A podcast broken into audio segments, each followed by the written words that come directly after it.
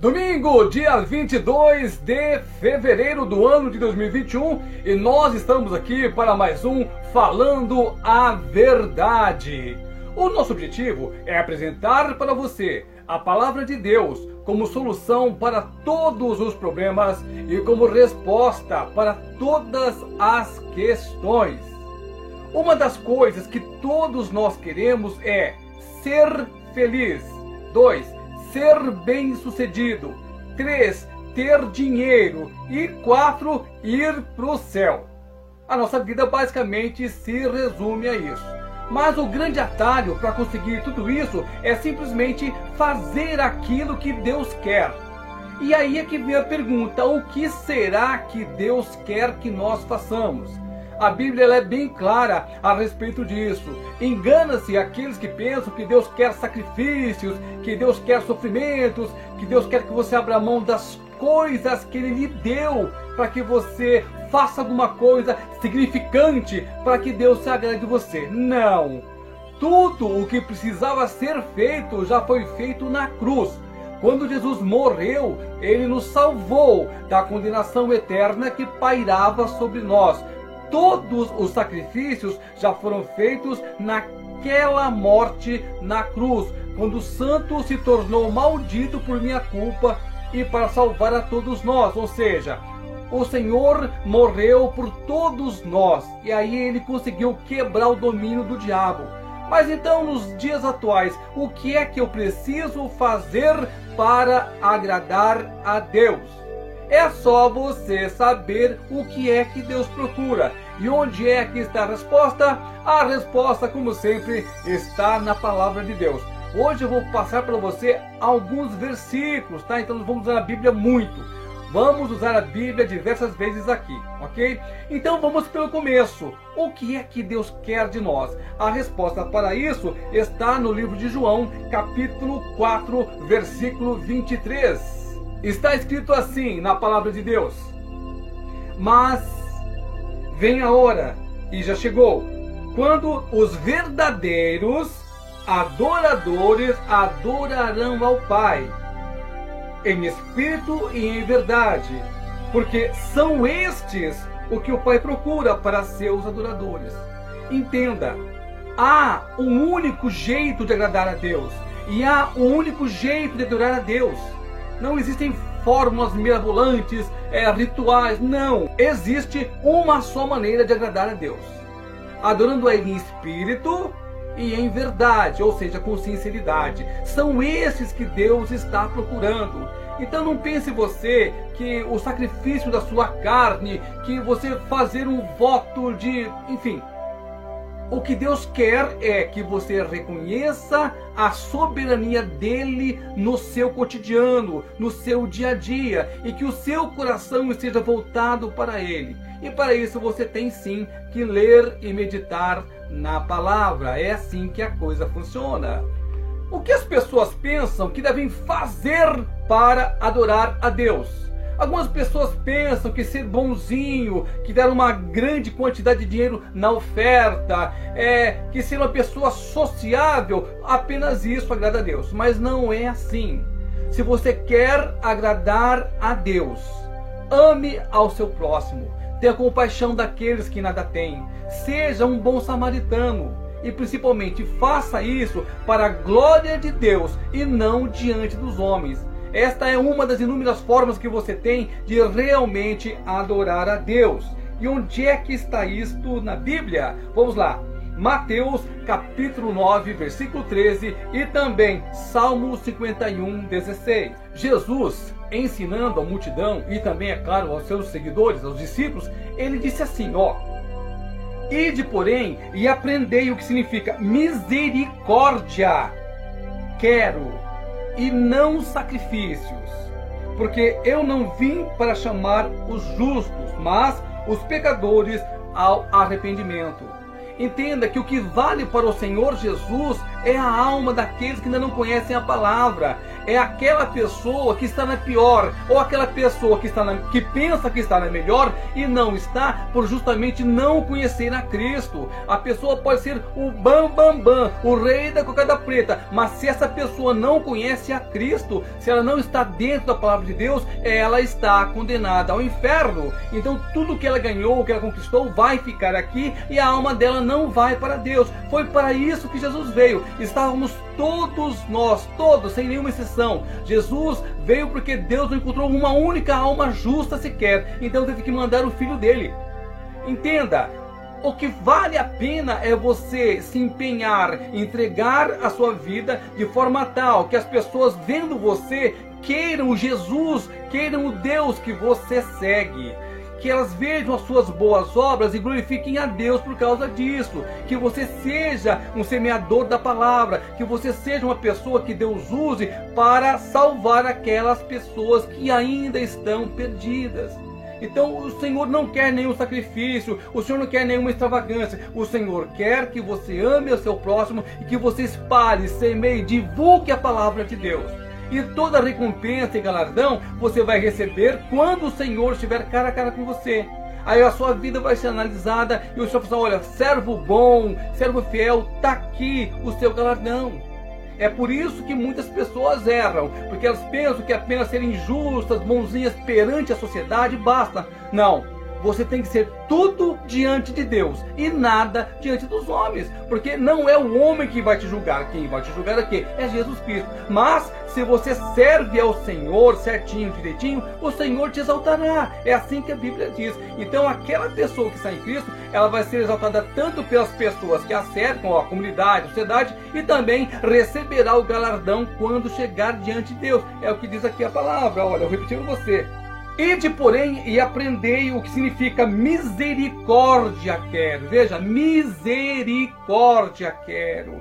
E não sacrifícios porque não vim para chamar os justos. Quem já está salvo, meu irmão, minha irmã, já está salvo, pronto, acabou. A nossa atenção deve ser voltada para as pessoas, para os pecadores, para que eles se arrependam, para que eles aceitem a Jesus como Senhor e Salvador. E se você trabalhar para que isso aconteça, você receberá o seu galardão. A grande chave, o grande segredo, que na verdade não é segredo, chama-se obediência todo aquele que obedece ao Senhor, o Senhor ouve a oração, o Senhor aparece. Está lá em Levítico, capítulo 9, versículo 6. Disse o Senhor a Moisés: Esta coisa que o Senhor ordenou fareis, e a glória do Senhor vos aparecerá. Entenda, ouça, guarde aí no seu coração, grife aí na sua Bíblia. Esta coisa que o Senhor ordenou, fareis e a glória do Senhor vos aparecerá. A Bíblia toda, ela é regida pela palavra do Senhor. Quando você obedece ao Senhor, Ele abençoa você, porque Ele te ama. Mas quando você não obedece a Deus, Ele não te odeia. Ele apenas permite que você seja entregue à sua vontade, a tudo aquilo que você fizer. Então você é deixado para que o inimigo da sua alma, para que o Senhor do sistema desse mundo cuide de você. A Bíblia diz que esse mundo, o sistema deste mundo, ele jaz nas mãos de quem? Do inimigo, do Satanás. Então, quando você se afasta de Deus, de quem é que você se aproxima? Pense um pouquinho. Então, quando você obedece ao Senhor, todo o universo se muda. Aí você começa a entender o que é Jesus, o que é o poder de Deus. As coisas começam a serem transformadas na sua vida, desde que você siga um princípio: obediência. E também tem o que acontece quando você não obedece ao Senhor. Se por um lado você vai ver sim a glória do Senhor quando você fazer o que Ele manda, quando você obedecer a Ele, por outro lado, quando você não obedece, aí você está entregue à sorte desse mundinho aqui. Mas, de novo, onde é que está isto na Bíblia? Ainda em Levítico, no capítulo 10, versículos 1 e 2, preste atenção.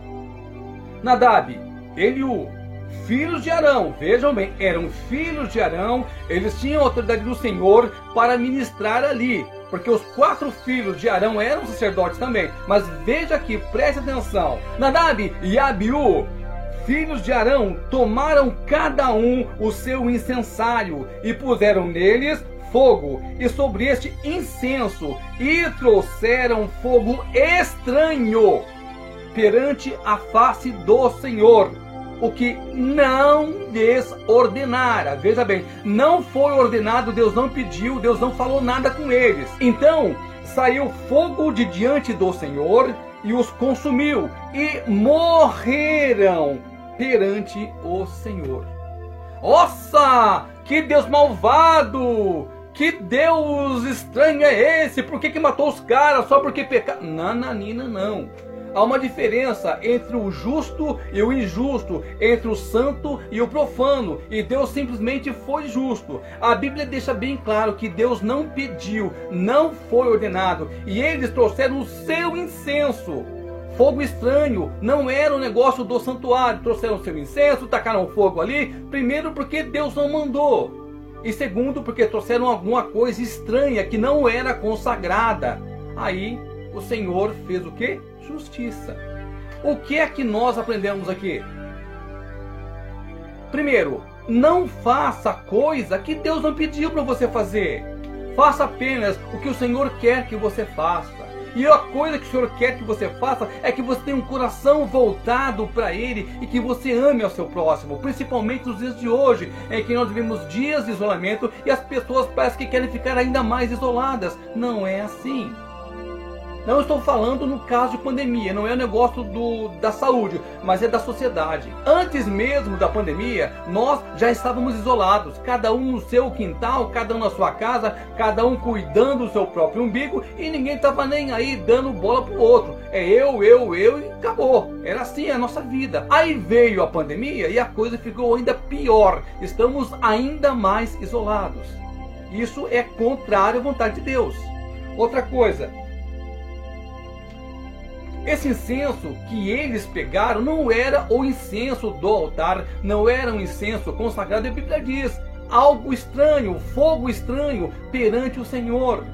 Meu filho, se você entrar na jaula do leão e tiver com fome, o que, que vai acontecer? Ele vai comer você. Então você não deve fazer nada que o Senhor não lhe pedir que faça, principalmente naquele tempo que Jesus ainda não havia vindo era terrível. Você pecava, você morria na hora, porque não existia ainda aquele sacrifício na cruz para pagar pelos pecados. Então quem pecava morria mesmo. Graças a Cristo a coisa mudou, mas nesse tempo aqui eles desobedeceram diretamente a Deus. Provavelmente estavam embriagados, estavam bêbados, porque um pouquinho mais para frente Moisés fala para o povo: olha, o Senhor diz para tomar cuidado, não chegue no altar embriagado. Provavelmente esses dois filhos de Arão estavam bêbados e foram lá se apresentar diante do Senhor sem ser chamado. E aqui a principal causa da morte desses dois homens, os filhos de Arão. Levítico capítulo 10, versículo 10. Para fazer diferença entre o santo e o profano, entre o imundo e o limpo. Meu irmão, minha irmã, lindão, lindona, entenda. Deus é santo e nós temos que ser santos como Ele é santo. Está escrito na palavra de Deus. Então você não pode se apresentar diante de Deus de qualquer maneira. Mesmo nos atuais dias, quando você for conversar com Deus, você tem que se apresentar diante do Senhor com o seu coração, com a sua verdade, com os seus sentimentos. Não adianta nada dobrar o joelho e ficar repetindo palavras. A vã repetição de palavras não é oração. A oração é quando você abre o coração para Cristo. Eu digo, eu tenho aqui comigo, a minha crença é: se por acaso eu conseguir em cinco segundos dizer para Deus tudo que eu preciso, a minha oração subiu. Não é pelo tempo, não é pela maneira, não é pela forma, é pela sinceridade com que você conversa com Deus. É essa oração que Deus ouve. É este adorador que adora em espírito e também adora em verdade. A minha verdade é o que eu tenho, o que eu penso, no que eu creio. E Deus é espírito, então importa que nós adoremos a Deus em espírito, como conversando com o Espírito Santo e apresentando para ele a verdade do nosso coração. Por isso que é tão importante saber o que Deus quer de nós. E o mais importante de tudo é que Deus conhece o nosso coração. Deus sabe cada um dos nossos pensamentos. É impossível mentir para Deus. Não há como ludibriar, enganar, falar que é, não sendo. Não existe, porque Deus conhece o nosso interior. No Salmo 139, o Senhor diz que mesmo antes de nós estarmos no ventre da nossa mãe, Ele já nos conhecia. Salmo 50, versículo 16 e 17, diz assim a palavra do Senhor: Mas ao ímpio diz Deus: De que te serve repetires os meus preceitos e teres nos lábios a minha aliança, uma vez que aborreces a disciplina e rejeitas as minhas palavras. Olha só quanta coisa nós podemos meditar aqui, quantas coisas nós podemos aprender em apenas dois versículos. Veja, entenda a palavra do Senhor, o que é que Deus está dizendo. De que te serve? Para que serve? Para que adianta repetir o meu preceito e teres nos lábios a minha aliança? Uma vez que aborreces a disciplina e rejeita as minhas palavras. Não adianta nada você memorizar a Bíblia, conhecer todos os versículos e todas as promessas e todas as profecias se você não obedece.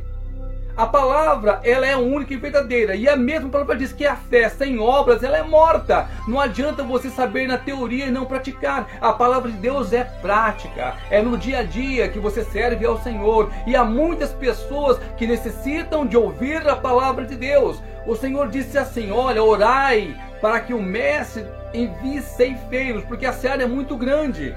É esse o nosso papel em pleno século 21, pregar a palavra de Deus, levar a salvação para aquelas pessoas que ainda não conhecem, que vivem de maneira errada, que ainda não estão adorando ao Senhor e ainda estão oferecendo sacrifícios, crendo que através desses sacrifícios estão agradando a Deus e não estão.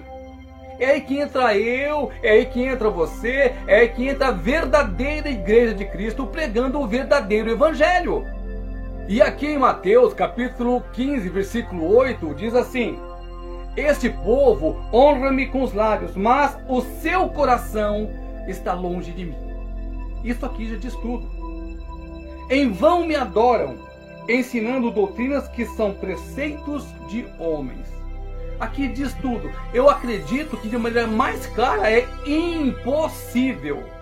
Este povo honra-me com os lábios mas o seu coração está longe de mim, e em vão me adoram, ensinando doutrinas que são preceitos de homens. A palavra de Deus ela nunca vai ser mudada, ela sempre será a mesma. E a punição gravíssima para aqueles que alterarem uma vírgula sequer da palavra de Deus. Então é muito importante você conhecer a palavra de Deus para que o inimigo da sua alma não te engane. É por isso que as pessoas precisam estar cientes que é um Deus de verdade, de amor, de perdão e de poder e que ao mesmo tempo vai fazer separação do joio e do trigo. Serão todos colhidos juntos, sim, mas vai haver uma separação. Então aqueles que servem a Cristo, esses estão salvos. E como a gente não sabe que dia que vai morrer, nem sabe que dia que Jesus vai voltar, você tem que estar preparado todo santo dia. Todo dia louvando ao Senhor, conversando com Ele, fazendo o seu devocional, lendo a palavra de Deus. Isto tem que ser diário. É como o pai que vive na mesma casa que o filho, mas os dois não se conversam. Então não tem uma coisa errada aí? Claro que tem. O relacionamento com Deus é o que? Amor. Você tem que amar a Deus. Foi o que Jesus disse: Amarás ao Senhor teu Deus acima de tudo quanto é coisa. Primeiro Deus, depois todo o resto. E depois disso, você tem que amar o seu próximo. Daí vem a lei e os profetas. Tudo se resume em você amar a Deus. Mas como é que você vai amar um Deus que você não conhece? E como é que se conhece Deus? Pela palavra, pela leitura da Bíblia. É assim que Deus se manifesta. Aí o Espírito Santo fala com você, aí a sua mente abre, aí você vai entender o porquê de tudo. Mas é preciso que você conheça a Deus. E como foi dito aqui, Deus conhece o seu coração. Meu irmão, agora eu quero falar para você que ainda não aceitou Jesus. Olha, Se a sua situação está maravilhosa, se você por acaso ganhou sozinho na Mega Sena, mesmo assim, você precisa de Jesus, porque o dinheiro deste mundo não compra a sua salvação.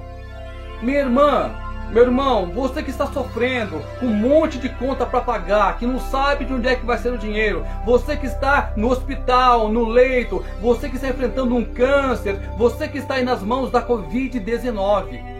Para Deus não existe nada impossível. Aceita a Jesus como Senhor e Salvador da sua vida, e aí as coisas começarão a ser transformadas. Não vai ser assim do dia para a noite, se Deus não quiser. Ele vai te tratar gradativamente. Mas se Ele quiser, pode sim ser do dia para a noite. Tudo vai depender do seu relacionamento com Deus. Deus é aquele que sabe tudo, que sabe o melhor para você.